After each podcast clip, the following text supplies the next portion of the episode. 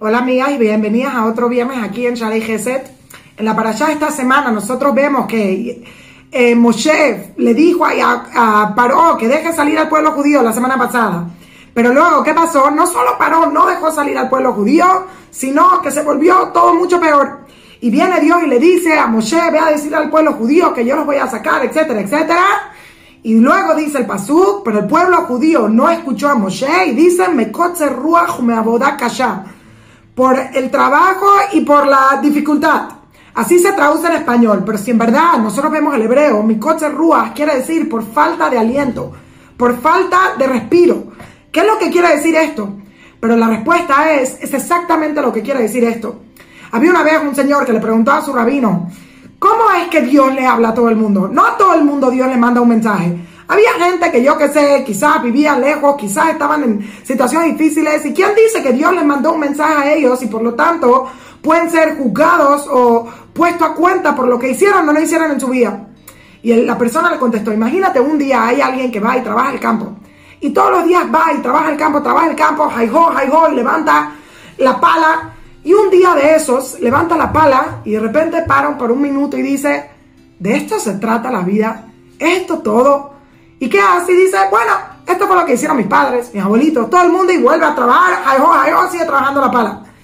Y quizás en ese momento no pensó nada, pero unos meses después vuelve y sale a hacer lo mismo todos los días, levanta la pala y dice, ¿Is this really it? ¿De eso se trata la vida?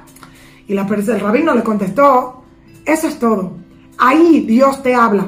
¿Cuántas veces una persona no está tan ocupada en lo que sea que está haciendo y hace lo mismo todos los días? ¿Y cuántas veces uno no para y se pregunta, de esto se trata la vida? ¿Qué es lo que estoy haciendo? ¿Hacia dónde voy?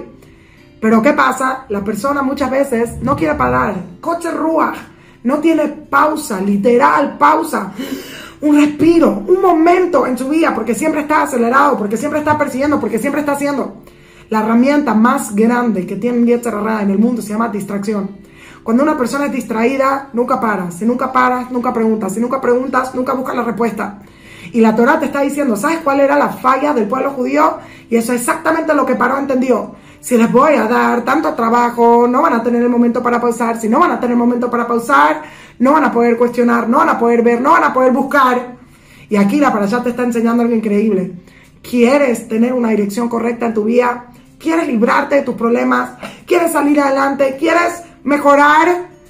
Tienes que aprender a pausar. Tómate una pausa, tómate un alto respira y deja que ese aire que va pasando dentro de ti, así como ese aire sale de la profundidad, sale hacia afuera, de la misma forma, ve dentro de ti, hacia lo más profundo. Analiza tu vida de una forma interna, de una forma externa. Mira a ver qué es lo que estás haciendo. Pausa, respirar. No dice que cuando alguien está enojado tiene que aprender a respirar. Es exactamente eso. Cuando uno respira, de repente mira todas las cosas de otro nivel. Y por eso, by the way, hay una línea espectacular de Víctor Frankl que dice, entre el estímulo y la, y la reacción hay una pausa. Between stimulus and response. Sorry, le voy a decir, eh, yo me lo sé en inglés. Entre el estímulo y la respuesta hay una pausa. En esa pausa está tu libre albedrío. Entre el estímulo y la, y la respuesta hay una pausa. En esa pausa está escoger quién quieres ser. No te dejes guiar por tus emociones y por tus sentimientos. Pausa y decide. Eso es lo que nos enseña la parcha esta semana.